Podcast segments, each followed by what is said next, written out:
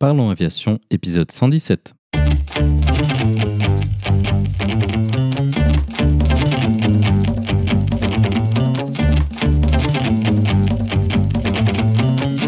Parlons Aviation, le podcast qui parle de tout ce qui vole. Je m'appelle Antoine et aujourd'hui nous parlons de vol montagne avec Julien. Dans sa rubrique culturelle, Olivier nous proposera une interview avec Daniel Bechnek au sujet de son livre Une histoire de l'aviation. Nous proposerons également la vidéo de la semaine. Bienvenue à bord, j'espère que vous êtes confortablement installés. Parlons aviation épisode 117 et prêt au départ.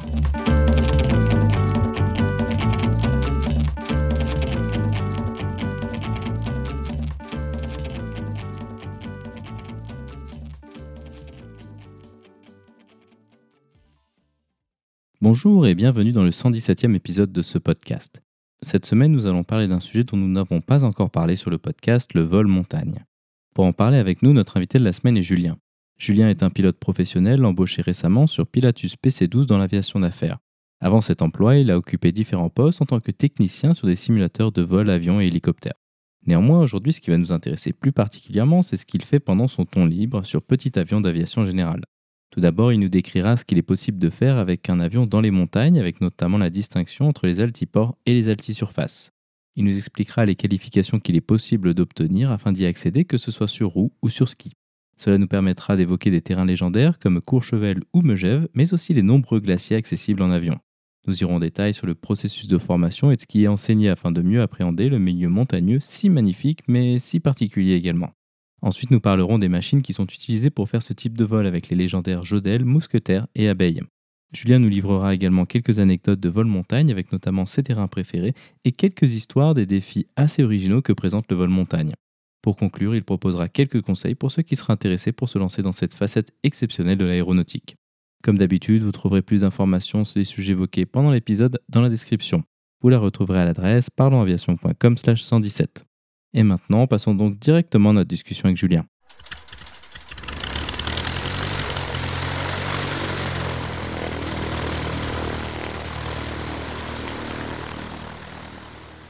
Bonjour Julien et bienvenue sur Parlons Aviation. Peux-tu nous décrire ton parcours aéronautique? Eh bien, bonjour Antoine et, merci de m'accueillir ce soir pour parler du vol montagne. Et euh, je vais te, décrire un peu mon parcours. Euh, j'ai 35 ans d'ici euh, quelques semaines, mais on va dire que j'ai plusieurs, euh, plusieurs petites vies professionnelles.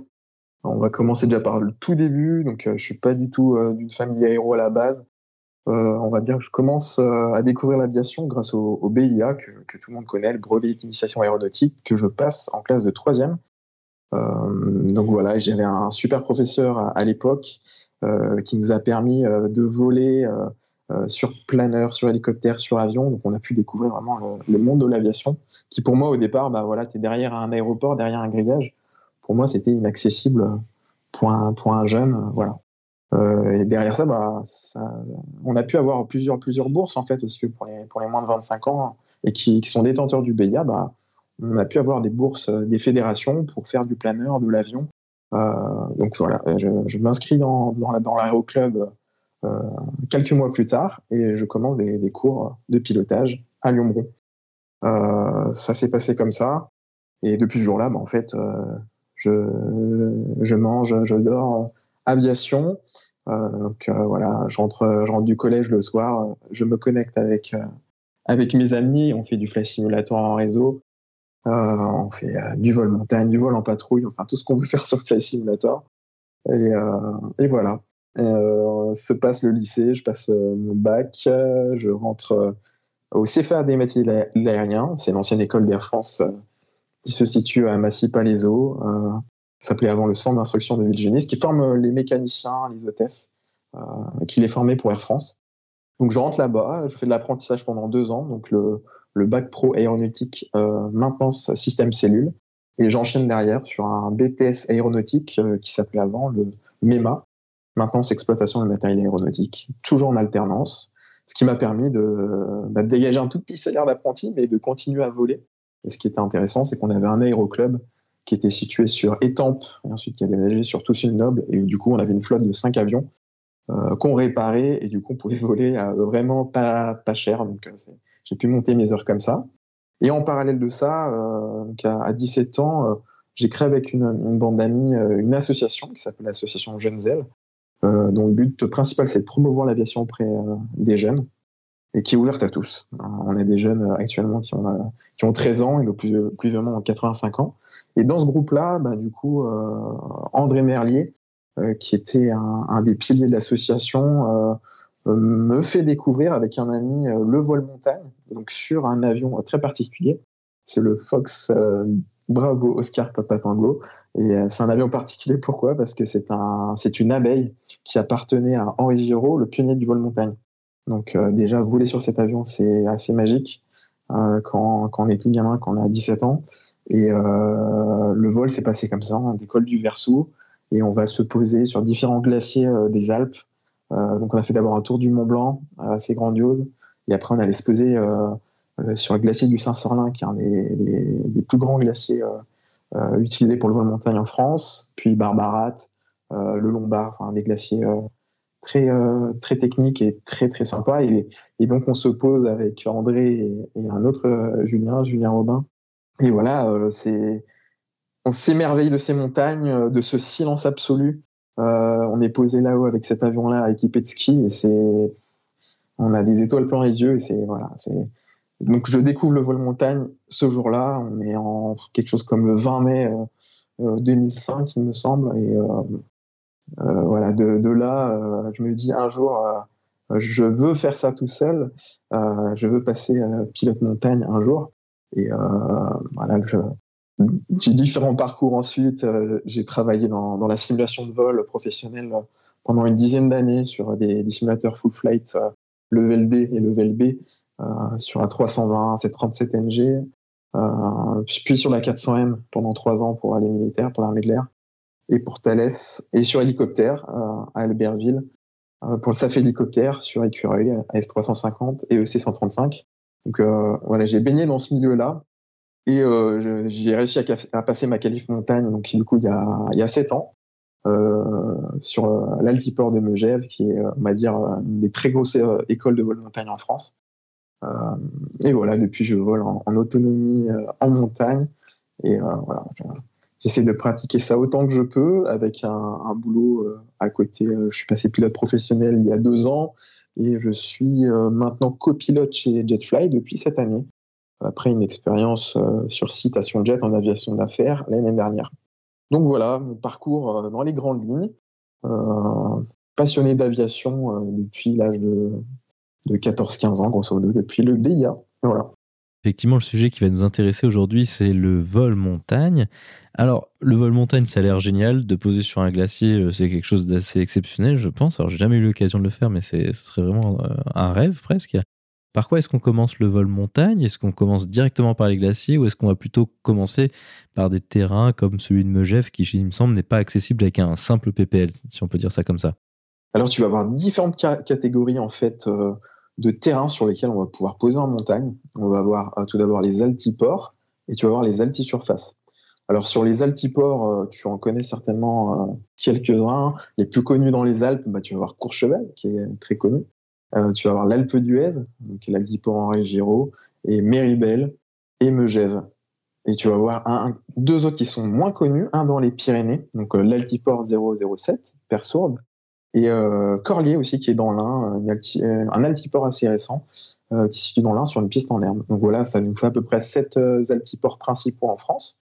Et du coup, sur ces altiports-là, en fait, tu vas pouvoir passer directement ce qu'on appelle, ce qu'on appelait avant une calife de site sur lesquels tu vas pouvoir te, poser euh, après avoir passé bien sûr euh, quelques, euh, quelques heures avec un instructeur, avoir fait des reconnaissances, des, des, tours de piste, et il va te délivrer une aptitude qui te permettra de revenir te poser, toi en tant que pilote privé ou professionnel, sur ce, cet altiport-là.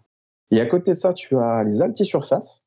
Donc celles-ci, elles sont ouvertes par arrêté préfectoral elles sont uniquement euh, réservées aux pilotes qualifiés montagne sur leur propre responsabilité. Euh, et c'est et on a à peu près environ en France 70 altisurfaces, qui est euh, qui est assez grandiose. Alors, tu as certaines, altisurfaces qui sont uniquement accessibles sur neige. Tu en as uniquement accessible sur roue, donc en été, et tu as, as, les deux aussi, accessibles l'été et l'hiver, donc sur roue et sur neige. Voilà. Et on a en France voilà, un, grand, grand nombre de terrains, que ce soit sur, sur, dans les Vosges, dans les Alpes, dans les Pyrénées, dans le Massif central.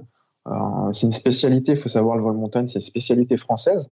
On en a un peu aussi en Italie, euh, des pistes euh, comme on a en France, des pistes assez pentues. Et on a en Suisse également, c'est un, pays de, de vol montagne. Euh, le, le, vol montagne est né de la Suisse à la base, avec le pionnier du vol montagne, Hermann Geiger. Et eux, eux, par contre, les Suisses ont beaucoup de glaciers. Ils volent principalement sur glacier. Ils ont beaucoup moins d'altisurface ou d'altiport que nous.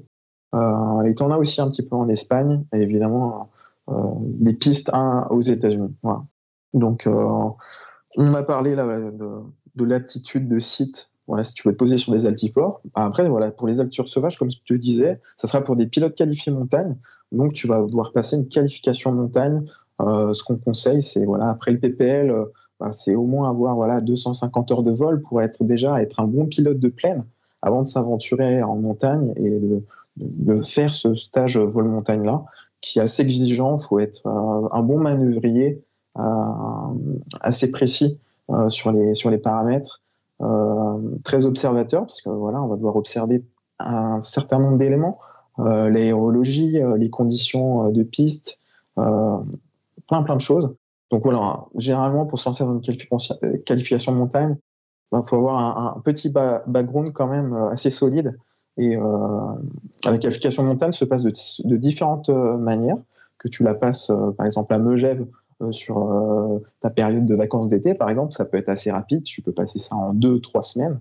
Euh, ou alors tu peux carrément attaquer la qualification ski. Ça se fait très bien. Il y en a qui, commencent par la qualification ski avant de commencer la qualification roue. Donc, et pareil, pour tes, vacances d'hiver, par exemple, on peut imaginer ça. tu vas à Megève en, en, février et tu, et tu passes ta qualification ski. Donc voilà, il faut compter environ 2-3 deux, trois semaines hein, avec les conditions météo, euh, l'état de la neige euh, pour passer une qualif montagne. Donc, euh, comme tu le disais, tu, tu, la découpes bien en deux. Il y aura la qualification montagne roue, wheel, et la qualification montagne ski. On différencie bien les deux. voilà comment ça se passe. Il y a beaucoup de clubs en France qui proposent ces qualifications montagne-là. Je t'ai parlé de Megève, qui est une grosse école voile montagne en France. Tu as aussi l'aéroclub du Dauphiné, qui est un aéroclub historique pour le vol montagne. Euh, tu as l'Alpe d'Huez, tu as Valoir aussi, tu as plus récemment aussi euh, Saint-Jean-Royan, tu as un peu aussi à ce côté Challes-les-Eaux, Chambéry, Courchevel, enfin voilà, il y a plusieurs aéroclubs et écoles de pilotage qui proposent ces formations-là. Donc justement, allons un petit peu en détail dans tout ce que tu as décrit. Commençons peut-être par les, les altiports. Euh, pour pouvoir aller se poser à Courchevel, alors je pense que c'est une image qui est assez connue parce que c'est quelque chose qu'on voit facilement euh, dans, les, dans les vidéos sur Internet, ce genre de choses. Donc c'est une piste qui est très pentue et où la remise de gaz est pas vraiment possible. Comment, comment est-ce qu'on apprend à se poser euh, sur une piste aussi courte et aussi particulière? Pour se poser sur un terrain de montagne, la première chose, ça va être ce qui va être primordial, ça va être la reconnaissance. Alors je vais dire sur un terrain comme tu l'as cité sur l'Altiport, euh, sur Courchevel, par exemple, en plus, c'est un terrain avec une piste en dur où il va y avoir un contrôle, un, agent à fils. Euh, l'état de la piste va être contrôlé. Je vais te dire que là, la reconnaissance, elle va être moins importante que sur un terrain, une altisurface, où voilà, le, poser, ça va être vraiment la décision finale va partir vraiment au commandant de bord. Et euh, voilà, s'il y a un trou sur la piste, s'il y a une marmotte qui a fait un, talus et qui ne permettra, pas permettra pas de se poser, bah, c'est vraiment un commandant de bord qui va devoir ça pendant ses reconnaissances. Sur Courchevel, ça va être un peu différent. Et par contre, euh, voilà, euh, comme tu dis, se poser sur une piste avec une pente qui fait en moyenne 18 à 20% une piste assez courte, ça va être relativement exigeant. Donc, on va t'apprendre bah, déjà la base hein, à voler dans les vallées, parce que pour accéder déjà à Courchevel, même si tu pars de, la plaine, bah, mine de rien, tu vas devoir naviguer déjà dans ces vallées-là, et c'est une technique assez particulière. Et ensuite, bah voilà, il va avoir toute la reconnaissance de la piste et la descente et ensuite toute la, précision, on va dire, euh, du point de visée, le point de toucher, pour se poser vraiment à l'endroit euh, où tu as, tu as décidé de te poser, et donc de, raccourcir du coup euh, ta distance d'atterrissage. Donc évidemment, comme tu peux le penser, la, pente permet de te ralentir et de réduire cette distance d'atterrissage-là. mais voilà. La formation, elle, est, elle commence déjà par le cheminement en vallée, le passage de col, comment on passe un col. Il faut savoir que le, demi-tour doit toujours rester possible. Donc, on a toujours en, montagne ce qu'on appelle une réserve d'énergie pour rester en sécurité. Et par exemple, Courchevel, euh, tu as pas mal d'aérologie quand même, mine de rien. Donc même si tu vois des avions se poser comme du, PC-12 euh, euh, ou d'autres d'autres avions d'affaires relativement assez gros, dans le passé on avait du Dash 9, on avait du PC-6, on avait du Twin Otter, on avait des avions commerciaux comme ça qui se posent à Courchevel. Et on peut se dire c'est des gros avions, mais voilà, si, si, un, jour tu passes la qualif de site ou la qualif d'aptitude sur Courchevel, ben, mine de rien, même si tu vas en petit avion, bah, il y a toujours cette, euh, cette aérologie-là qui peut être euh, euh, un peu dangereuse et qui peut, voilà, comme tu disais, on n'a pas le droit à la remise de gaz, donc il va falloir être très très précis sur les paramètres. Et l'aérologie, les rabattants, etc., ça va pouvoir jouer en ta défaveur et du coup, il va falloir se battre, être très précis notamment sur la vitesse pour arriver à, poser à l'endroit où tu veux et, et, euh, et, entamer la, distance d'atterrissage euh, que tu, que tu as définie. Euh, on a vu l'année dernière et ces dernières années plusieurs vidéos d'avions d'affaires plutôt petits modèles qui ont terminé dans, le talus de neige en bout de piste de Courchevel. bon, là, c'est, un autre débat, mais pour te dire, voilà, si tu n'as pas la bonne vitesse, si tu n'as pas bien défini ton point de toucher, ton point de visée, ton aboutissement, bah, ça se termine comme ça. Donc c'est pour ça que c'est exigeant, on fait pas n'importe quoi, on n'est pas formé en, en 10 minutes euh, avec une signature en bas d'un carnet. Euh, ça marche pas comme ça. Déjà, il y a une petite, euh, ouais, une petite connaissance de la montagne qu'il faut, faut avoir. Et c'est, et c'est pas, au début, c'est pas évident. Hein. Quand on vient de la plaine, il y a plein, plein, plein, plein de choses à apprendre. apprendre déjà la montagne, comment elle fonctionne. Et la, la montagne, malheureusement, elle pardonne pas comme tu l'as dit, des terrains comme Courchevel, euh, la remise des gaz n'est pas, une option. tu as un mur en face de toi, euh, sur l'Alpe d'Huez, c'est pareil. Alors, en montagne, on nous apprend, voilà, la remise des gaz n'est pas possible. Donc, euh, pendant la formation, bah, on te dit, c'est pas possible, c'est pas possible, c'est pas possible. Donc, pour te forcer à être très précis et à te poser dans les meilleures conditions possibles. Alors, faut savoir, sur certaines de surface, tu as une possibilité de remettre les gaz. Euh, tu as toujours une escape euh, à droite ou à gauche. Euh, mais voilà, ça reste très particulier et, et dans sa tête, il faut se dire que l'option remise des gaz n'est pas possible. quelque chose qui est super intéressant que tu as mentionné, qui est évidemment très particulier à, la montagne, c'est l'aérologie. de quoi est-ce qu'on parle quand on parle d'aérologie? Comment est-ce qu'on arrive à le prévoir? Parce que finalement, c'est des mouvements d'air qui se voient pas forcément et quels sont un petit peu les pièges associés à ça bah, tu vas partir d'une météo euh, générale. Et euh, après, comme tu l'as dit, c'est en montagne, donc on va descendre un peu sur la météo plus précise, la météo locale. Et là, tu sais, sur les autres terrains, bah, on a l'habitude d'avoir euh, les métards, les tafs, etc. Bah, en montagne, on n'a pas ça. Donc, on va devoir faire appel à notre, notre jugeote et utiliser tous les autres moyens mis à notre disposition. Donc, aujourd'hui, ce n'est plus comme il y a 40-50 ans. On a plein, plein, plein de moyens mis à notre disposition. On a aussi euh, des météos euh, faites pour les montagnards, par exemple Météo Chamonix euh, qui donne la météo locale autour du Mont Blanc. Et on a beaucoup de. la météo Alpes, par exemple, aussi, qui donne des météos assez localisées sur les différentes stations de ski. on va pouvoir utiliser aussi les webcams et tout ce qui est les balises piou-piou, les balises de vent qui sont sur pas mal de cols pour, le vol libre, les parapentistes, les deltas on va utiliser tout ce maillage-là euh, d'informations et parfois aussi euh, le téléphone. Ben, on va appeler le copain qui est sur telle altisurface ou qui habite au pied de la station pour nous donner euh, voilà, les dernières informations ou le refuge, par exemple, sur l'altisurface de Mayer, on peut, on peut appeler. et après, c'est comme je te disais, c'est la reconnaissance qui va te permettre de définir déjà d'une part si oui ou non tu vas pouvoir redécoller. C'est la première question qu'on va se poser. Et la deuxième question, c'est eh est-ce que je peux, oui ou non, me poser?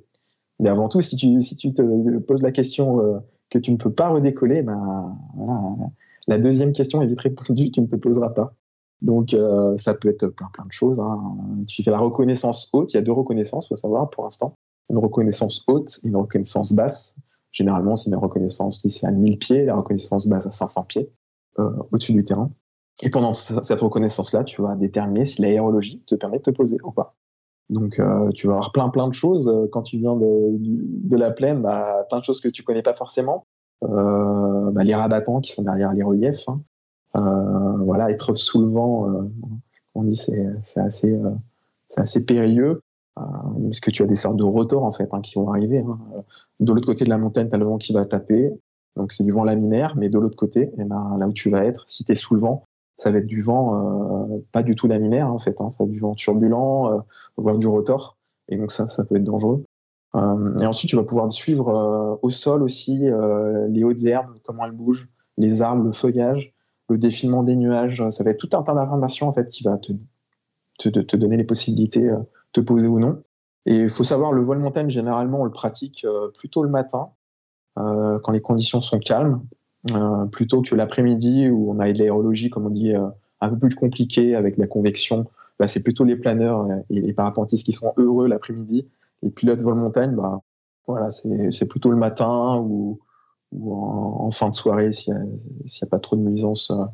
ça permet d'éviter de, se battre et de d'être pas carré, on va dire, sur, par exemple sur une finale ou tu vois, si tu as de l'aérologie, par, exemple, là, on est en finale sur, sur Saint-Roch-Meyer, tu vois une piste qui fait, euh, qui fait 300 mètres. Euh, il y, a beaucoup d'aérologie là-bas en, l'après-midi. Euh, si tu vois la manchère qui commence à faire un peu n'importe quoi, que tu n'es pas stabilisé en vitesse, que tu as une bulle d'air en finale et, qui t'amène au milieu de la piste, il ne te restera plus que 150 mètres, ça va risquer d'être très très compliqué. Donc voilà, il y a tout un tas de paramètres à analyser avant de te dire je vais en montagne et je vais me poser en montagne sur ce terrain. Et des fois tu renonces et souvent c'est bien de renoncer.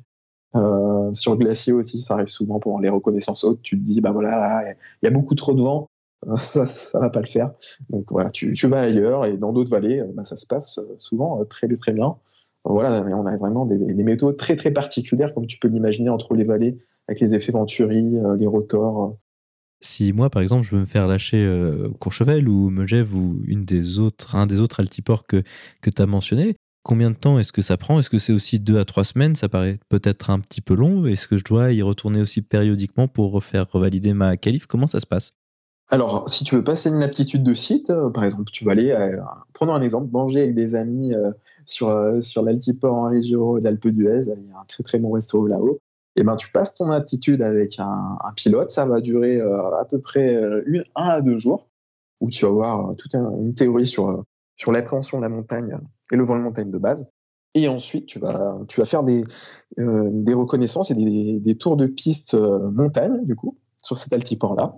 Une fois qu'il aura jugé, l'instructeur aura jugé ton niveau nécessaire, bah, il t'apposera cette aptitude-là. Et par contre, pour la conserver, bah, il va falloir que tu aies une expérience tous les six mois, en fait. Euh, tu vas devoir revenir sur ce terrain-là tous les six mois, ce qui peut être une forte contrainte parce que, par exemple, tu vois, euh, l'Alpe d'Huez, en hiver, c'est un terrain qui est enneigé, euh, donc qui est damé, mais enneigé. Donc, toi, si tu n'as passé que l'aptitude, donc qui te permettra que de poser sur roue, bah, ça risque d'être compliqué. Donc, il faut bien caler voilà, ces, dates au moment où tu le passes, au moment où tu fais cette aptitude-là, pour revenir six mois plus tard qu'il n'y ait pas de neige et que tu puisses avoir l'expérience suffisante pour maintenir ton, ton aptitude. Maintenant, parlons des autres qualifs que tu as mentionnés qui ont l'air aussi euh, très cool. Donc, allons-y sur la qualification ski. On imagine que c'est quand même un milieu qui est pas très euh, natif pour l'avion. On a l'habitude de voir des avions sur roue plutôt que sur ski. Hum, comment est-ce qu'on apprend ça et qu'est-ce que ça a de particulier? Alors, le vol montagne sur ski, ce qui a de particulier, bah, ça va être toujours l'appréhension et euh, l'étude de la neige, la nivologie, ce qu'on appelle. Alors, euh, il y a des pilotes de montagne qui vont dire, voilà, le vol montagne sur roue, c'est plus compliqué parce qu'au final, l'état de surface sur roue, bah, tu vas pouvoir avoir des trous, des cailloux, tu vas avoir différents états de surface pas très agréables pour l'avion au final. Hein. T'imagines te poser voilà, sur une, piste, caillouteuse, bah, l'avion subit des, fortes vibrations, des, des, contraintes assez importantes qu'il n'aura pas sur neige. Par exemple, tu te poses sur un, sur un glacier où tu as 40 cm de fraîche, bah, tu te poses tout en douceur euh, dans de la crème, tu vois, sur des œufs. Euh, c'est pas du tout la même chose. Mais par contre, pour, pour, le, pour voler sur ski, bah, il y a toute une étude euh, de la neige, de la nivologie. voilà, est-ce que la neige est croûtée, ventée Est-ce que la neige est collante ou pas? Parce que imagine, là, on se pose sur le glacier du Saint-Sorlin. on va s'arrêter là-haut, mais les, les semelles sous, sous, sous le ski, est-ce que la neige, si elle est collante, on va pouvoir repartir ensuite? Ça, ça, ça, nous est arrivé avec, avec un instructeur de, bah, l'avion a été bloqué en fait. Hein. La neige avait collé sous les, sous les grandes semelles du, ski. Comme ça peut t'arriver toi, es quand tu es sur les pistes en, l'après-midi. Et du coup, euh, bah voilà, il a fallu euh, pelleter, euh, galérer pour, pour déterrer l'avion et le faire bouger. Donc toute cette étude-là, elle est très très particulière. Donc on va dire c'est plutôt la, la difficulté du vol montagne sur ski. Après, je vais te dire, ça, c'est assez agréable quand même de, de, décoller, se poser sur ski. Ce qui va être un peu plus compliqué à gérer, ça va être sur un altiport, euh, voilà, le roulage, on va dire, parce que tu glisses en fait. Donc c'est pas comme sur roue, tu vas pouvoir te dire, bah là, je vais m'arrêter ici, je vais faire mon demi-tour comme ça. Là, bah, tu as de la glisse, donc des fois, euh, l'avion, il fait pas forcément ce que tu veux. Il y a un peu de glisse, donc euh, suivant l'état de la neige, si c'est de la glace ou pas, bah, c'est, ça peut être un peu particulier. Mais voilà, si tu as l'habitude un peu des sensations de glisse que tu as sur ski, c'est assez similaire.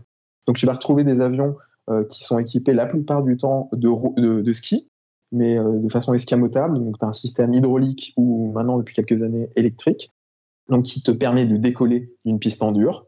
Une fois que tu es en l'air et en approche de ton, de ton glacier, ton altiport enneigé, tu vas descendre tes skis et tu vas, tu vas te poser sur tes, sur tes skis.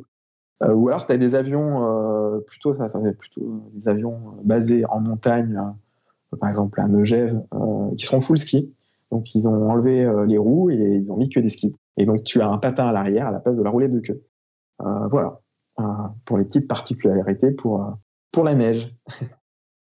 Ce qui est assez génial, c'est que tu vas pouvoir te poser sur, sur des altisurfaces enneigées ou des altiports enneigés en février, peu importe la saison, mais tu vas pouvoir te retrouver à, plusieurs, plusieurs avions, te retrouver le midi, pique-niquer, rencontrer des randonneurs, des skieurs, des gens qui font du, ski de rando, échanger leur, faire des amphicabines, leur montrer un peu nos avions. Donc, euh, des fois, tu te retrouves dans des situations assez, assez sympas et partager un, super moment. Il faut savoir que les pilotes montagne, euh, euh, la plupart sont des, montagnards avant d'être pilotes. Donc voilà, tu partages des, bons moments de partage autour de la montagne. C'est très intéressant. Donc ça a l'air génial de, se poser sur la neige. Ça, ça a l'air vraiment quelque chose d'être d'être quelque chose d'assez extraordinaire.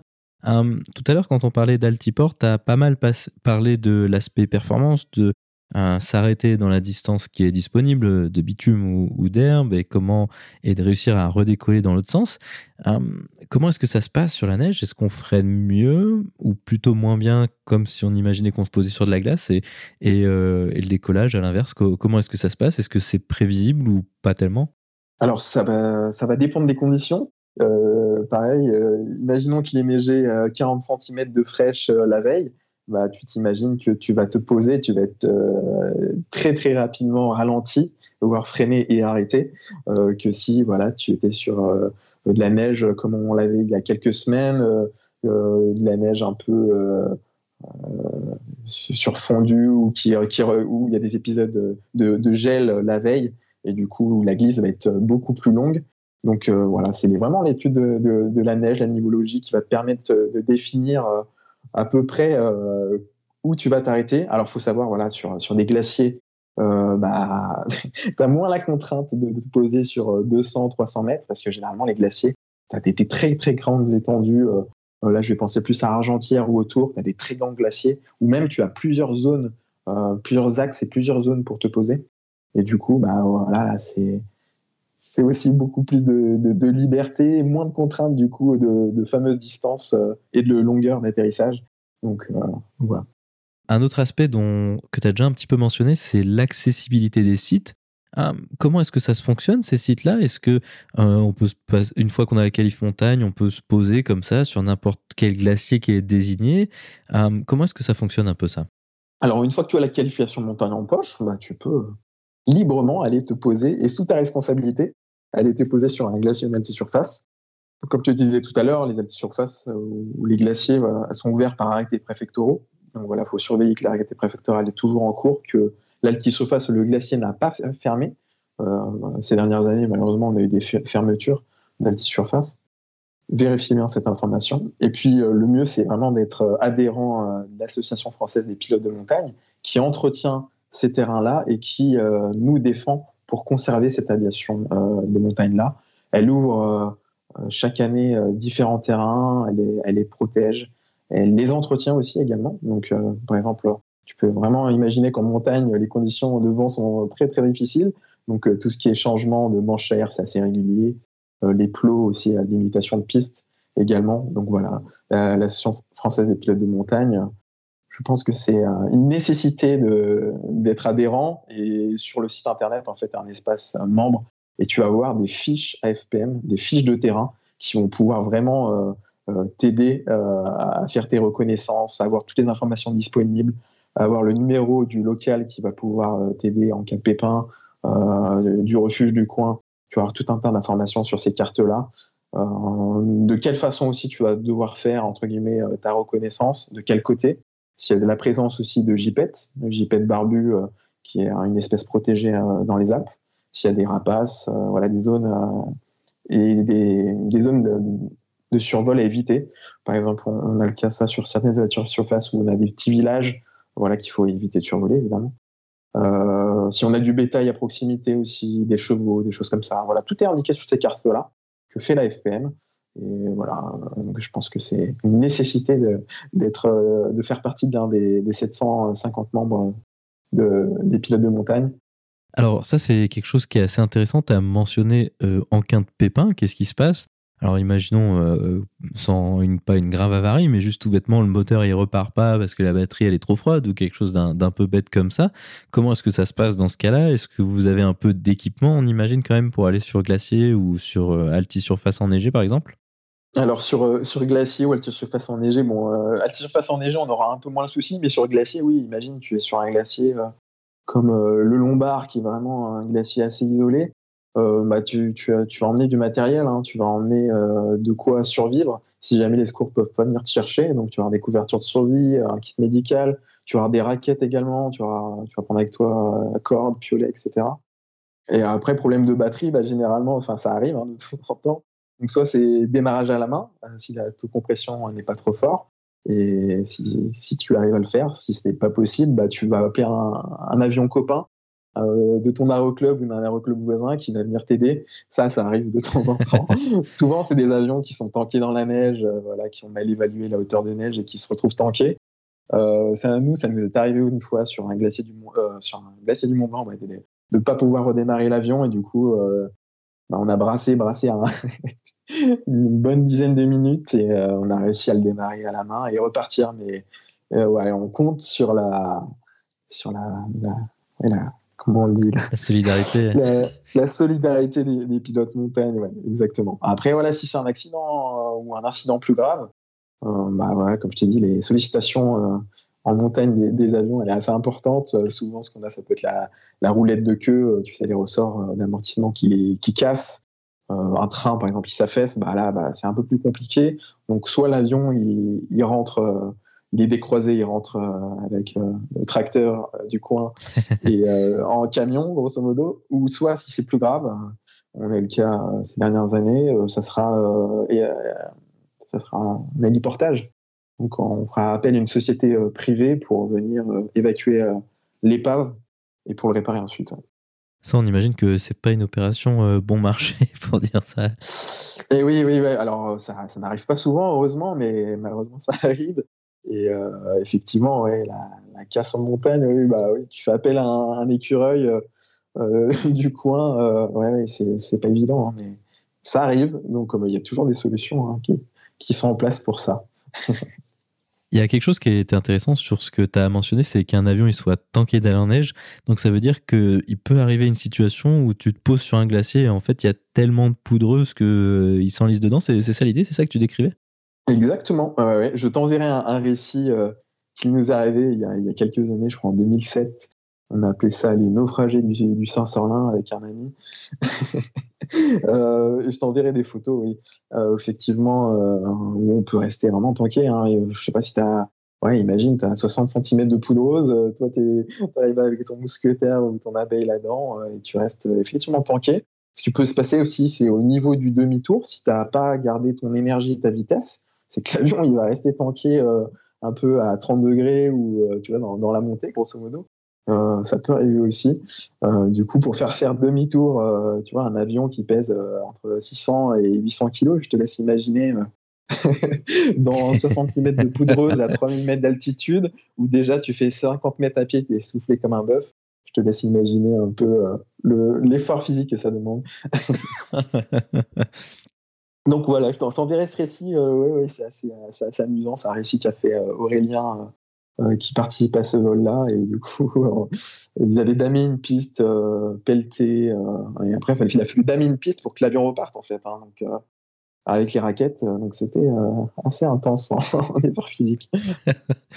Mais c'est la beauté aussi. Là, là pour le coup, c'est vraiment un sport de loisir. mais voilà, on peut dire que c'est un sport aérien de loisir. Mais euh, c'est sportif, pour le coup. Effectivement, mais, mais ça a quand même l'air euh, vraiment très cool. L'autre partie que tu as mentionné, alors c'est quelque chose que l'aviation connaît hélas que trop bien, c'est la relation avec les riverains. Comment est-ce que ça se passe? Est-ce que vous fréquentez plutôt des endroits où il n'y a personne, donc personne à embêter, ou est-ce que vous avez quand même quelques petits problèmes de ce point de vue-là? Alors comme tu peux l'imaginer, comme tu as si bien dit, on a malheureusement quelques soucis. Alors en, fait, il y a vraiment, euh, surtout en hiver sur glacier, il y a vraiment des gens partout en fait maintenant. Tu sais, le, ski de rando c'est énormément démocratisé, donc on, a, des gens qui font de l'alpinisme aussi un peu partout. Donc en fin de compte, euh, sur les quelques glaciers qui nous restent, ben, tu vas trouver euh, beaucoup de randonneurs, d'alpinistes.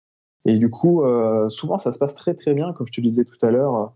On a des échanges très cordiaux avec eux. Il faut savoir, comme je te disais tout à l'heure, les, pilotes de montagne sont avant tout des montagnards pour la plupart, il y en a qui, voilà, qui font les deux, euh, qui font de l'alpinisme, du ski. Euh, il y en a qui sont même euh, guides de haute montagne, hein, qui sont pilotes montagne. Donc généralement, c'est des, échanges très cordiaux qu'il y a avec les randonneurs. Et quelquefois, il y a des, petites, altercations, on va dire, pour des questions de nuisance, hein, tout simplement. Hein. On est bien conscient que notre petit avion qui, peut, qui fait entre 90 et 180 chevaux, voilà, fait du bruit. Et euh, voilà, il y a plusieurs projets hein, en cours, notamment euh, avec Elle Sud-Ouest et en partenariat avec euh, la FPM, sur un, projet qu'on appelle le JPET, qui, serait de, transformer un peu le mousquetaire, qui est la machine formidable, extraordinaire du vol montagne, pour le transformer avec un, de façon plus silencieuse et éco-responsable. Donc avec un moteur hybride, pour l'instant rien n'est défini, soit un moteur full électrique, soit sur un moteur hybride, voilà, afin d'avoir le moins euh, possible euh, d'impact euh, sur cet environnement-là, sur, sur les nuisances qu'on peut faire en montagne à l'avenir. Quoi. Voilà, on a, on a conscience de ça, donc on, on, dialogue avec les, guides, les, guides de haute montagne, les gardiens de refuge, et également les personnes qui s'occupent des parcs nationaux.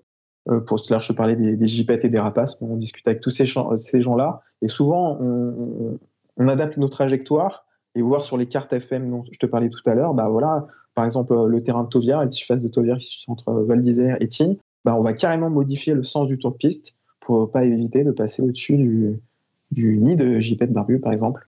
Euh, donc voilà, on essaie de faire ça intelligemment. Euh, il y a des projets aussi également là d'un peu de d'évolution un peu de la, technique de vol montagne. Je te parlais tout à l'heure des, des, deux reconnaissances hautes et basses qu'on fait. Donc voilà, il y a des projets en cours pour, euh, pour améliorer ça, optimiser ça, pour qu'on fasse le moins de nuisances sonores possible. Voilà, on a conscience de ça. Souvent, on est double pratiquant, hein, comme je dis. On, pratique tous la rando ou le ski de rando à côté. Et voilà, on souhaite, on est des amoureux de la montagne avant tout et on souhaite vraiment avoir le moins d'impact possible au niveau des nuisances qu'on peut faire. donc on a beaucoup parlé de la partie sur neige, maintenant parlons de la partie sur roue.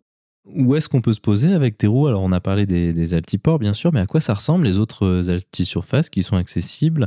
Euh, Et qu'est-ce que ça permet de faire et qu'est-ce que ça a comme difficulté? Alors, les autres terrains, du coup, bah, les altisurfaces, on va dire euh, purement sur roue, tu vas vraiment avoir de tout en fait en condition. Tu vas avoir même des pistes en dur qui ne sont pas des altiports, qui sont pas classés comme altiports, mais qui sont des altisurfaces bétonnées. tu vas avoir vraiment des, sortes de collines, des, des buttes euh, euh, enfin, tu, serais, on va dire, à, 5 km euh, tu te dirais pas c'est pas possible de se poser ici. En fait, ici, tu as vraiment une surface qui est définie et tu vas pouvoir te poser ici. Mais tu vas avoir après des, des surfaces comme je te disais tout à l'heure, en face du Mont Blanc, Saint-Roch-Meilleur, qui est pour moi une des plus belles surfaces de France, qui fait 300 mètres, environ 16% et, de pente. Et, tu vas te poser ici, c'est une piste en herbe avec gros, un gros, gros caillou en face. Et tu as un refuge ici où tu vas pouvoir dormir, manger, enfin faire plein, plein de choses tu as plein, plein de, configurations de terrain, euh, ce qui est assez intéressant. Tu as des terrains aussi qui sont euh, que cailloux, euh, ou mix cailloux-herbe, comme Super Dévolu, qui est une des surface aussi très connue des Alpes du Sud. tu as différentes configurations possibles. Tu as des terrains, des surface très très peu pentus, comme Valoir, d'où sa difficulté, parce que tu as une piste très courte, mais peu de pente, donc la longueur de roulement augmente forcément. Et donc, il va falloir être très, précis aussi sur ta, sur ta vitesse, ton, point de vue, ton point de toucher. Euh, voilà, pour, les terrains, et en as il y a à peu près 70 dans toute la France. Tu as vraiment tout et c'est super intéressant et c'est très très varié, très différent. Euh, les, les, pistes aussi, tu as différents profils, hein, ce qu'on appelle les pistes concaves, les pistes régulières hein, ou des pistes convexes. Euh, voilà, tu as différents profils. Euh, voilà, tu auras des herbes courtes, hautes, du caillou, plein plein de choses. Ce qui fait aussi la, beauté de la technique du vol montagne, c'est ça que tu vas pouvoir pratiquer sur différents terrains. parfois des terrains assez merveilleux, euh, tu poses à Tauvière, tu, arrêtes ton avion et tu te retrouves euh, quelques minutes après avec des marmottes juste à côté de toi, euh, des fleurs d'Edelweiss à 10 mètres de ton avion, tu fais un petit pique-nique là-haut, enfin, c'est assez incroyable, exceptionnel. ouais, c'est merveilleux, hein. franchement. le vol montagne, je, le conseille à, tout le monde après avoir passé une qualification. Il faut savoir la qualification euh, montagne, même si ça demande un effort en temps et financièrement, euh, voilà, derrière, ça permet d'être plus tranquille, hein, notamment aussi de se poser aussi sur des, terrains à usage restreint. Il y en a beaucoup, beaucoup, beaucoup en France. Hein. Euh, Albertville, qui présente pas de difficultés majeures, bah, fait partie de ces terrains-là. Et si tu as la qualif montagne, bah, tu pourras te poser sur Albertville sans être lâché par un instructeur au préalable. Donc c'est assez intéressant. Tu as plein de terrains comme ça, Saint-Jean-Royan, Saint-Rémy-de-Maurienne, Solière, euh, qui sont pas des terrains montagne à proprement dit, mais la, qualification, montagne te permettra de te poser sur ces terrains. Donc ça laisse quand même une grande liberté, euh, malgré euh, toutes ces euh, contraintes que tu as initialement. Mais voilà, après, c'est beaucoup de liberté, je trouve.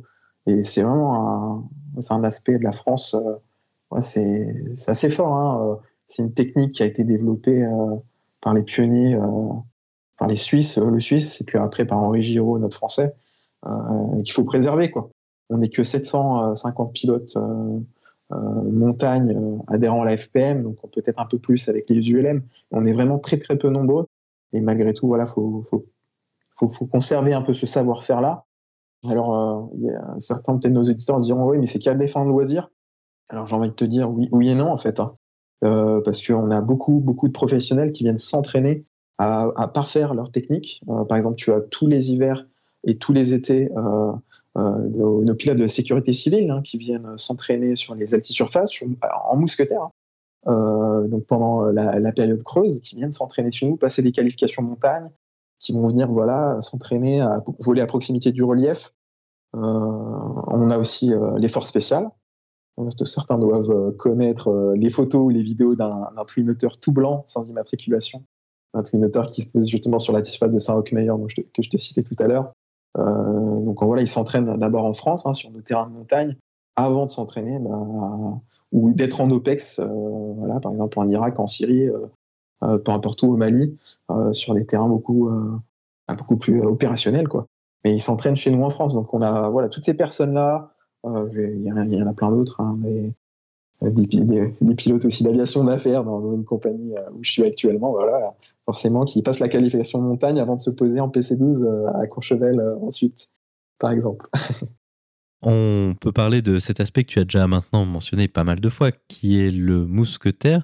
Alors peut-être euh, dézoomons juste un tout petit peu avant. Quelles sont les machines qui sont utilisées pour faire du vol montagne Qu'ont-elles de particulier?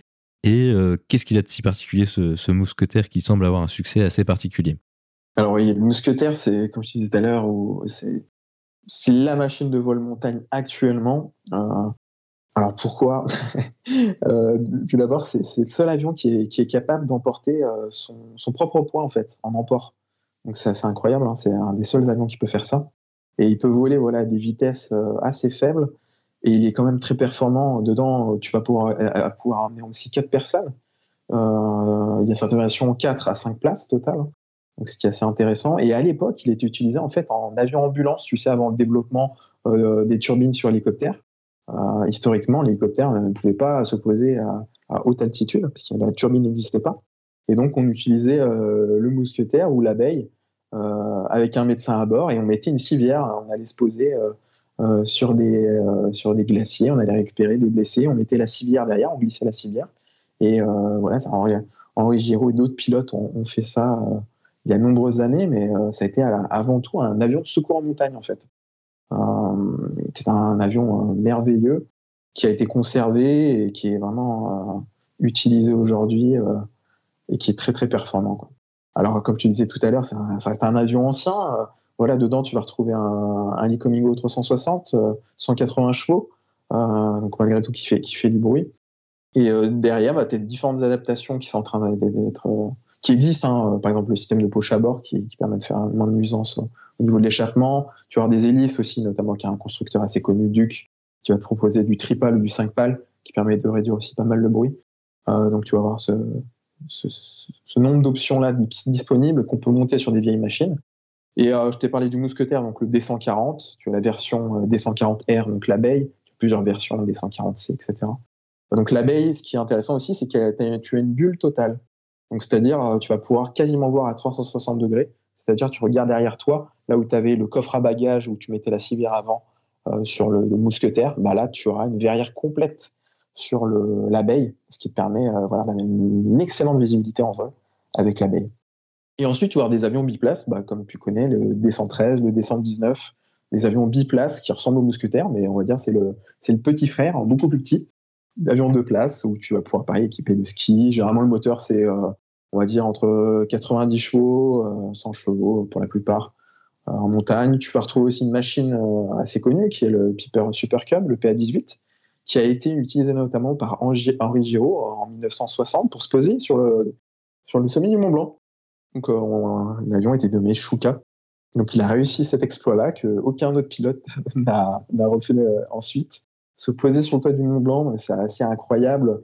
Euh, je t'enverrai les liens vidéo, ça a été filmé en, noir et blanc, mais c'est assez incroyable à voir un, petit avion comme ça qui se pose sur une arête sur le toit du Mont Blanc. C'est incroyable. Donc voilà, ce machine-là, le, le, Shuka, assez connu. Et puis, euh, depuis ces dernières années, bah, les ULM se sont énormément développés. Donc, tu as des machines, euh, évidemment, de place, avec des petits moteurs, notamment avec les Rotax, euh, qui, sont des, petits moteurs, mais relativement quand même fiables, et peu, qui consomment peu et ils sont assez silencieux. Donc, tu vas avoir ces machines-là. Donc là, tu vas avoir des machines qui sont maintenant assez connues, hein, des machines françaises, comme le Tetra, euh, pareil, avec des kits qui te permettent d'avoir des grosses roues euh, Alaska euh, sous, sous, pression pour te poser en, été un peu partout, et puis d'équiper en hiver de ski également. donc tu en, tu en croises assez souvent des tétras, il y en, a, beaucoup. Bah, après, tu as des ULM un peu plus petits, le Sky Ranger aussi, qui est pas mal utilisé en vol montagne.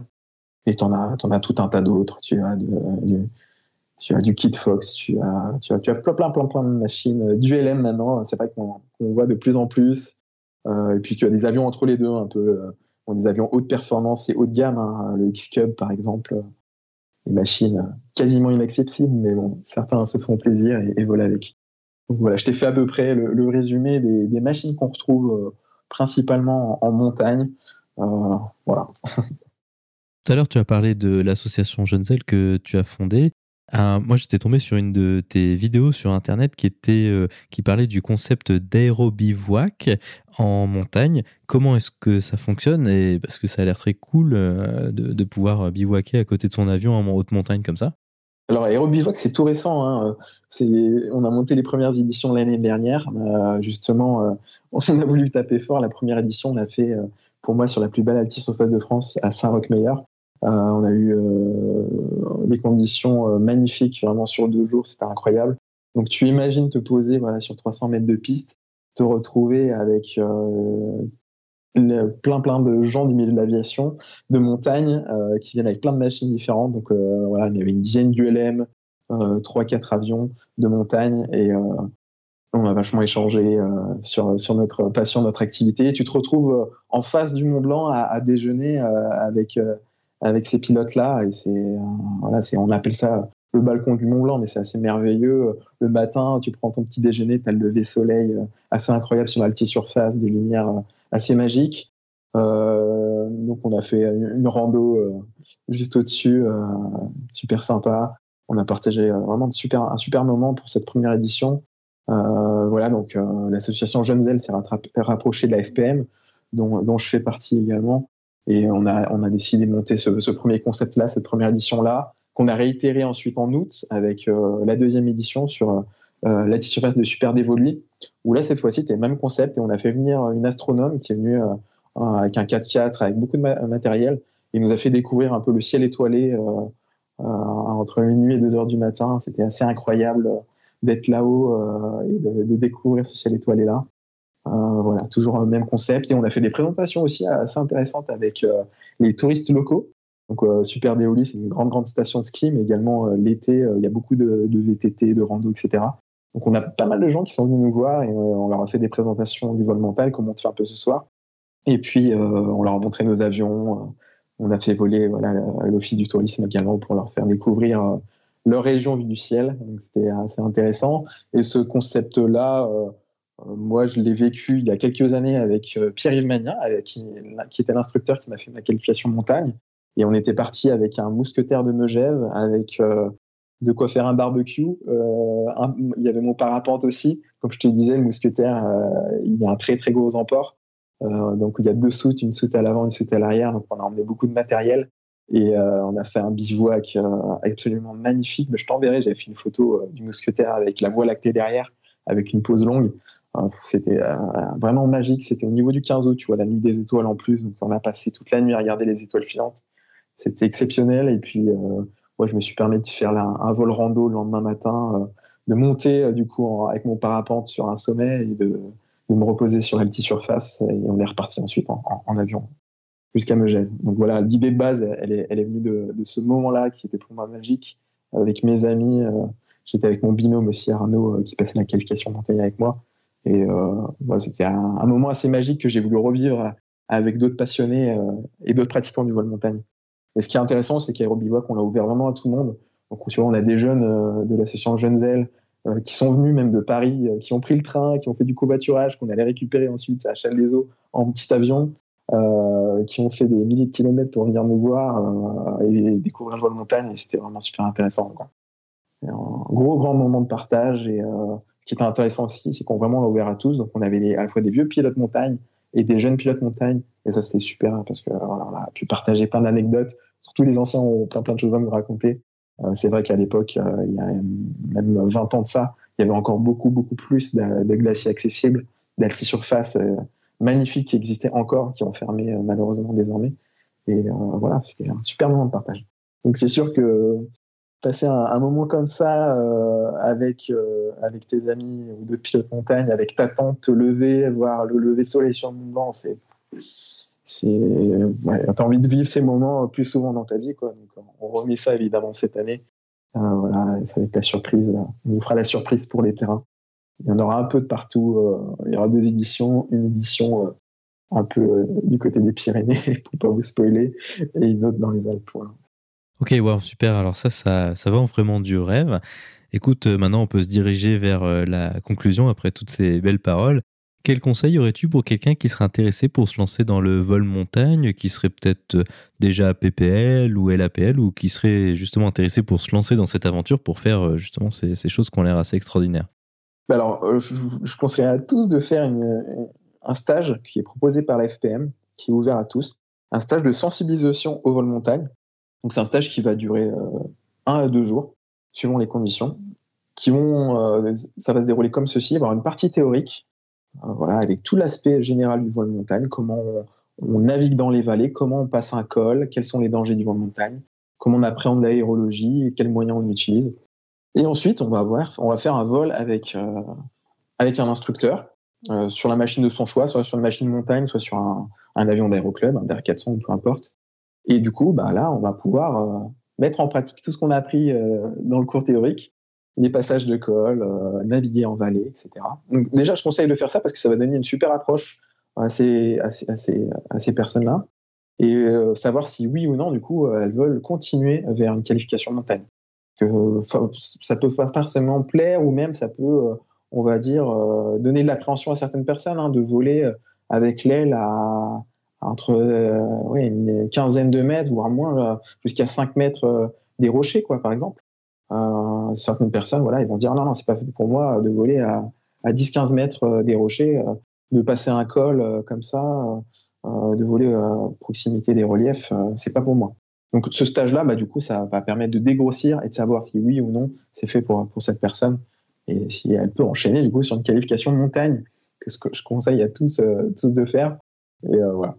Ainsi se conclut donc cette discussion. Julien, merci beaucoup d'avoir accepté de venir sur le podcast pour nous parler de tous ces magnifiques euh, aspects du vol montagne.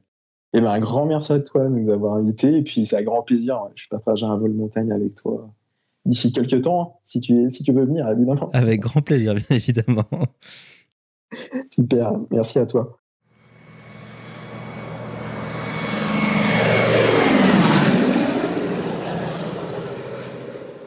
La vidéo de la semaine est une vidéo de la chaîne Vimeo de Julien où il y présente quelques vues prises lors de l'aérobivouac qu'il a mentionné. On peut y voir de magnifiques paysages montagneux autour de l'altisurface de Saint-Roch-Meyer avec notamment de sublimes vues du massif du Mont Blanc. Vous trouverez le lien vers la vidéo dans la description ou en allant sur le lien parlonsaviation.com slash vidéo 117. Et maintenant, je passe le micro à Olivier accompagné par Daniel Bechneck pour sa rubrique culturelle autour du livre Une histoire de l'aviation.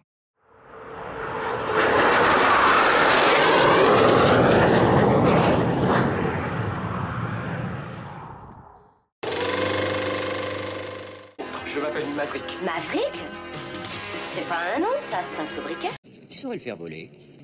Tu l'as bien fait voler, toi. Recherche Mirage 2000 en provenance de Farnborough, dans le 050 de votre position pour 60 nautiques, niveau 350. Ça va? Oui. Tout est vérifié. Bien sûr. Oui.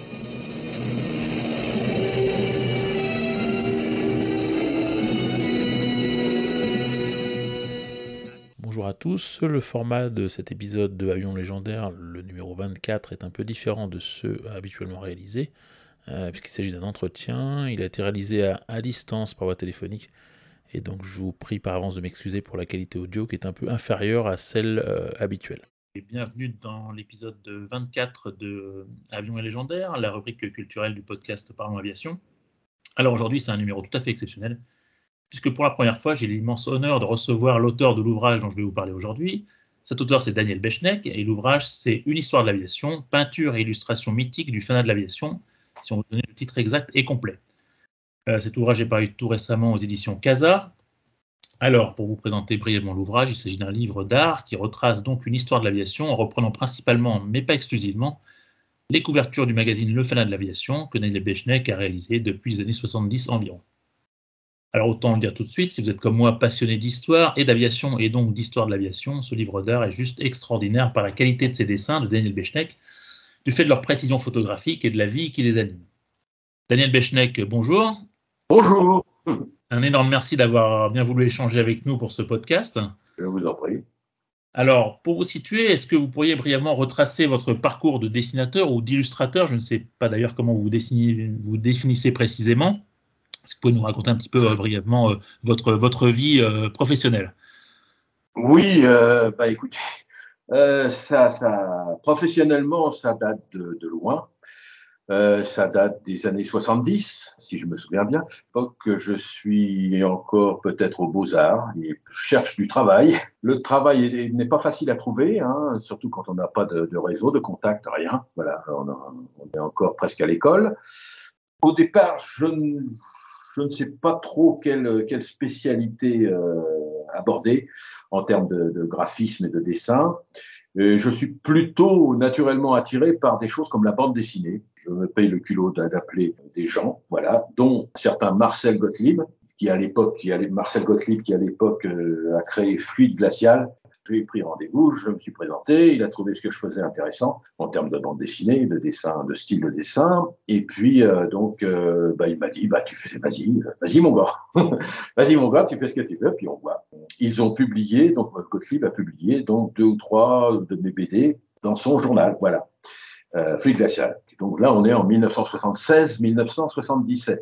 Et puis, euh, je m'aperçois que la bande dessinée, je, je cale dessus. Je, n'arrive pas à, ancrer comme je veux. Et au bout d'un moment, j'ai craqué. J'ai dit non, c'est pas pour moi. J'y arrive pas. Donc j'ai arrêté et je me suis dit, bah, il reste l'illustration. Voilà. Donc j'ai fait illustrateur un peu par défaut. Et puis ensuite, petit à petit, j'ai réussi à trouver des clients dans l'illustration. Et notamment à cette époque-là, euh, donc on était là en 1980, ça a été tout doux. Euh, j'ai- j'ai- j'ai- je me suis retourné à cause de problèmes matériels. hein. Je me suis tourné vers la publicité où, les, où les- la rémunération était bien meilleure, bien et de loin. Comme l'édition, euh, c'est plutôt mal payé. Et là, il faut, pour arriver à vivre de la BD ou de ce genre de choses, il faut vraiment atteindre des, atteindre des tirages importants. Et à ce moment-là, on peut espérer en vivre correctement. Mais quand on débute, c'est pas possible. Donc, je me suis tourné vers la publicité. J'ai fait des crèmes, des crèmes solaires. J'ai fait, j'ai fait de la pas, mode. c'était pas, que- c'était pas que des avions, du coup. Non, non, non. Moi, je, je- au départ, je, je ne suis pas spécialisé dans les avions. J'arrive dans les avions en 1977. hein, voilà. Euh, avant la publicité, donc j'ai un peu chronologiquement, j'ai un peu de mal. J'attaque l'aviation proprement dite, mais je, je dessine déjà, déjà des avions depuis, depuis le lycée. hein. Euh, donc en 77, euh, je repère au bureau de tabac du tabac journaux du coin, je repère la couverture orange de, du fanat de l'aviation. Oui. qui est la seule, je crois, à l'époque, ça devait être la seule, une des seules illustrées, un des seuls journaux d'aviation illustrés euh, peintes, quoi, hein, les autres étant des photos, etc. Donc je prends rendez-vous avec Michel Marant, qui est en 1977, qui est rédac chef, du, du FANA. Je garde la 4L et je me présente et, voilà, avec un, do- un dossier euh, qui n'est pas spécialement aviation, enfin il y a quand même quelques avions dans le tas, et puis, il va écouter le mieux c'est d'essayer sur, sur le tas. Voilà, je vous, bah, je vous commande la prochaine, la prochaine couverture du FANA. Voilà, euh, donc on est en- à l'automne, à la rentrée 77.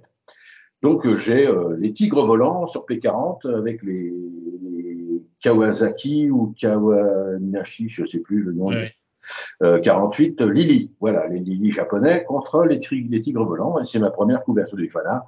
Et après, ça enchaîne euh, sur le, FANA de temps en temps. J'en fais, je fais une couverture du FANA de temps en temps. Et puis, euh, donc là, on est euh, fin des années 70. Et donc, de 80 à 90, je, je fais un peu de tout, de, de l'illustration, mais un peu de tout, avec toujours des avions au FANA, hein, etc. Et à la fin des années 80, je rencontre un gars qui s'appelle Patrick Mercillon, qui est à la communication de, de l'aérospatial missile à l'époque. Donc, c'est le premier contact que j'ai dans le milieu défense, hein, puisqu'on est, on est aérospatial là. Euh, je le rappelle et je commence donc à, travailler pour l'aérospatial et ça va enchaîner ensuite de fil en aiguille avec euh, tout un tas de clients euh, qui font partie du secteur défense, voilà, défense et surtout aviation.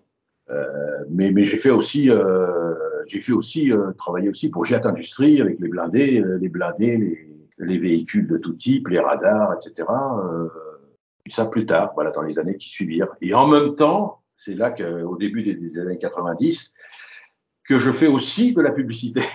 aussi de la publicité. Donc euh, voilà, je ne fais pas que des avions. Euh, donc là, c'est ce sont les crèmes de beauté, ce sont les barres chocolatées, etc., etc. La publicité, les voitures Renault. Vous travaillez toujours ponctuellement pour le FANA ou plus du tout? Je travaille pour le FANA jusqu'au début des années 90. Et ensuite, il y a, donc j'ai, ensuite je, je suis euh, borderline du point de vue charge de travail dans les années 90 pendant quelques années. Et donc, je ne peux, choisissant les choses où je peux, et heureusement que j'ai fait ces choix-là à l'époque, sinon j'aurais terminé sous les ponts, je choisis un peu les choses, d'ab- en priorité, les choses les mieux rémunérées. D'accord. Donc, le FANA, je le mets un peu de côté pendant quelques années, c'est vrai, dans les années 90. Et ça reprendra pour le FANA. Donc, donc, mais je, je garde, donc je, je travaille pour la défense avec des, sujets plus actuels à l'époque, euh, actuels, c'est-à-dire je dessine des, des, des systèmes missiles, des, des tirs de missiles depuis avion, euh, etc., etc., je, n'ai pas perdu le contact avec l'aviation. C'est simplement le FANA qui est un peu, un peu mis de côté à ce moment-là. Donc à partir de, l'année 2000, 2001, euh, beaucoup, beaucoup de travail. Heureusement aussi, euh, j'ai eu beaucoup de, de, commandes de, la part d'Aérospatial, puis MBDA. Hein, on a fait 75 tableaux ensemble, 75 illustrations ensemble, qui ont servi à faire euh, l'histoire des missiles l'histoire des missiles, les missiles européens au combat, ou un nom comme ça. Dedans, j'ai fait 75, 75 euh, visuels, quoi, 75 euh, illustrations. Voilà. Est-ce que vous dessinez toujours ou plus du tout? Maintenant, oui, oui, je continue. Je continue toujours pour le même genre de, de questions, parce que ben, heureusement que j'aime ça d'ailleurs, mais euh, parce que c'est bon, c'est passionnel, c'est passionnel aussi. Sinon, je tiendrais pas le coup, parce que comme j'ai 73 ans bientôt et que je commence à avoir des problèmes visuels et je, je, continue parce que je suis un peu obligé. À cause de la minceur de ma retraite, vous voyez, c'est là encore des passements matériels. Hein, mais, donc, mais, et heureusement que j'adore ça, parce que parce que c'est pour ça que je continue, parce que sinon ce, ce serait un peu calvaire. Voilà. Euh, si on veut avoir un dessin de Daniel Bechnek chez soi, on fait comment? Eh ben, on, me le, on, me le, on, me le, commande, en principe. On, on, on, me téléphone et puis on me dit que je voudrais ci, je voudrais ça. Là, je suis en train de faire un tableau sur toile un tableau sur toile de, pour un pilote, de, un pilote de, comment, de, de Mirage 2000, voilà, que je dois remettre dans quelques, quelques jours. Qui m'a, qui m'a appelé ou qui m'a envoyé un mail, on peut m'envoyer un mail aussi. En général, je dis oui. et, et, voilà, c'est très simple. Hein. Bah, c'est très simple, effectivement. D'accord. On passe à un autre sujet. Est-ce que vous prenez autant de plaisir à dessiner les avions modernes euh, que les avions anciens? J'ai un faible pour les anciens. Alors, quand, quand, on dit ancien, c'est quoi? C'est la Première Guerre mondiale, la Deuxième Guerre mondiale, les années 50, c'est quoi? Ben, C'est ancien, c'est oui, c'est la fin des hélices, quoi. On va dire comme ça. Moi, plus il y a de bitonio, de machins, de trucs, de rivets, de, de prises d'air et de trucs comme ça dans, sur un avion, pour moi, mieux c'est. J'aime bien les, les, les, j'aime bien les choses alambiquées. J'aime moins les choses très lisses, très alors évidemment, vous me direz, c'est pas aérodynamique. Mais bon, c'est comme ça. C'est, bah, les avions, les chasseurs modernes, par exemple, ils ont tendance à tous se ressembler un petit peu, alors qu'effectivement, euh, jusque dans les années 60, ils avaient chacun leurs caractéristiques qui étaient voilà, vraiment, vraiment marquées. Voilà, une personnalité a, beaucoup plus marquée. Ouais. On a suivi un peu l'évolution de l'automobile. Hein, c'est ça, les lois aérodynamiques étaient. Oui, voilà. Ok. Euh, autre question un peu pratique, euh, ça intéresse un petit peu, je suis complètement novice dans le sujet. Donc, euh, par exemple, pour une couverture du FANA, c'est combien d'heures de travail? On va compter en jours plutôt parce que je, je, couverture du FANA, tout compris, il faut une dizaine de jours de travail. Euh, un tiers de mois, on va dire un tiers de mois, euh, mais sans compter les, les, jours fériés, parce que j'ai jamais fonctionné avec des jours fériés ni avec des week-ends. Mais, mais c'est voilà, c'est on va dire une dizaine de jours. Il y a la documentation à chercher, à compulser, à machin. Ensuite, il y a l'imaginer, la mise en scène. Ensuite, il y a la, il y a l'étape du crayonné de placement pour savoir l'angle qu'on va prendre, l'angle pour montrer l'avion, dessus, dessous, euh, un peu comme ci, un peu comme ça, le décor, et, etc., etc. Voilà, c'est assez complexe. On change un petit peu de, de thème. Quelle expérience avez-vous avec les avions en vrai? Est-ce que vous avez piloté, par exemple? Est-ce que non. vous avez votre expérience de ça? Non, assez peu. Tout est assez, c'est assez euh, serré. Euh, c'est assez cérébral tout ça, c'est assez fantasmé. Je ne pilote pas, non, je ne pilote pas. C'est plutôt, moi, c'est plutôt le, c'est plutôt d'abord, c'est plutôt l'aviation militaire, hein, parce que j'ai un mauvais fond. Et je plaisante, bien sûr. euh, mais j'aime bien quand ça fait boum et quand, voilà, quand il se passe des choses. Donc, c'est plutôt l'aviation militaire, mais c'est beaucoup dans la tête. Moi, c'est c'est Pierre Klosterman, c'est le feu, Feu du ciel, c'est oui, le Grand Cirque, c'est tout ça. C'est euh... Pour parler de Klosterman, justement, il y a une photo de vous sur le, dans l'ouvrage dont, dont, il est question avec Pierre Klosterman. Oui. Vous pouvez nous parler un petit peu de, de cette rencontre ou d'autres marquantes que vous avez eues euh, ah bah, Avec Pierre Klosterman, j'ai été nul euh, parce que j'étais parce que j'étais tellement impressionné et tout, je coincé, euh, je baragouinais, je savais plus quoi dire, alors que bon, je, je, pour moi c'est l'idole de, de, de, de, tous les temps, quoi. Bon, c'est une des idoles, ou c'est mon deuxième, comme j'ai coutume de dire aux copains, c'est mon deuxième papa, Klosterman. Voilà, je, je l'ai découvert à 10 ans, 10-12 ans avec le grand cirque qui est fait du ciel. Euh, c'est que pour moi c'est quelqu'un complètement à part, quoi, Klosterman. Donc je, je me suis trouvé pétrifié. J'ai eu la joie de le rencontrer donc pour cette histoire de, de journée FAFL. Alors, pour les auditeurs, FAFL, c'est les Forces aériennes françaises libres. Oui, la voilà. fédération Des, des, des engagés euh, Voilà, donc il y avait dans la Royal Air Force euh, qui étaient français. ouais. Voilà.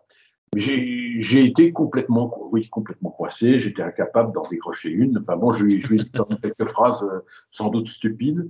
Euh, je, je me souviens lui avoir demandé euh, à, propos du Spitfire, puisqu'on était près du Spitfire. alors, c'était un bon avion.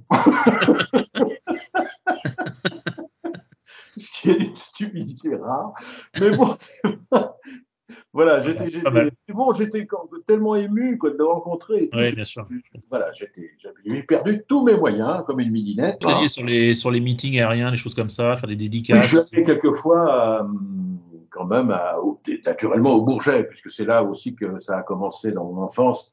Euh, mon père était, mon père adorait les avions, Euh, donc il nous en- il m'a emmené tout petit, euh, tout petit, au Bourget, voilà à l'époque, au salon du Bourget, c'était les années 50, hein, au Bourget, et puis là aussi ça, ça a cultivé un peu ma, passion naissante, et donc euh, j'y suis retourné quelques fois au Bourget, c'est vrai, et puis il y a eu la Ferté, hein, de, quelques fois aussi, Euh, mais c'est à peu près tout. Je, je suis pas, je ne suis pas quelqu'un de, de mondain, voyez. je suis plutôt un peu, un peu sauvage. Daniel Bechnek, si c'était à refaire et si votre, vous vous retrouviez au, au début de votre carrière d'illustrateur, est-ce que vous feriez d'autres choix de carrière? Ou alors vous dites, euh, j'ai pu vivre de ma passion, finalement, ce qui est une chance euh, finalement assez inouïe, euh, et j'ai une vie riche, euh, si ce n'est financièrement, mais au moins émotionnellement et, et accomplir, accomplir en tant qu'homme. Oui, oui, oui, voilà, c'est plutôt la deuxième, la deuxième solution, euh, la deuxième hypothèse qui correspond à ce que j'ai vécu. Oui, je suis je Ça va, je regrette rien, pas grand-chose, et je suis content d'avoir d'avoir pu vivre, euh, ouais, effectivement, de, euh, ça dépendait des périodes, il y avait des bonnes et des mauvaises, mais euh, je, je suis heureux de, je suis heureux de ce que j'ai vécu euh, en tant que, en tant que dessineur. euh, voilà, Je pense qu'on va conclure, euh, on va conclure sur cette note euh, plutôt, plutôt heureuse finalement. Ah oui, Euh, euh, Monsieur Bechtek, je vous remercie d'avoir accepté de nous parler. Je rappelle que votre ouvrage Une histoire de l'aviation, qui est un ouvrage d'art, en fait, il y a assez peu de textes, quelques, quelques petits textes, mais assez peu de textes, et principalement des Oui. couvertures du FANA, quelques couvertures de maquettes et quelques couvertures d'autres monographies sur les avions également. On va Oui, dire oui. 80% de FANA et le, le 20% pour le reste. Voilà. Euh, un livre extraordinaire, euh, édition Casa pour la modique somme de 39 euros, 4, euh, 34,95 euros. voilà. C'est donné, c'est donné, c'est donné. Bah, pour un Euh, bouquin de- donc, de- euh, tout en couleur sur 220 pages, 220 C'est pages. euh, franchement un chouette livre, euh, un chouette livre. Les gens Vraiment. sont assez, oui, j'ai un bon retour. Ouais. Les gens me disent, ah bah dis donc, c'est pas, c'est pas mal ton bouquin. Je dis, bah je te remercie. Voilà. Donc euh, si je passe dans la région de Quimper, je viendrai me le faire dédicacer. euh. Il n'y a pas de raison. En Merci encore de votre temps, de votre disponibilité et bravo encore pour votre euh, l'ensemble de votre carrière. Mais- oh. Oui, on va dire ça. À une prochaine fois peut-être. alors. bah, j'espère. Ce serait sympa. Merci beaucoup. Au revoir.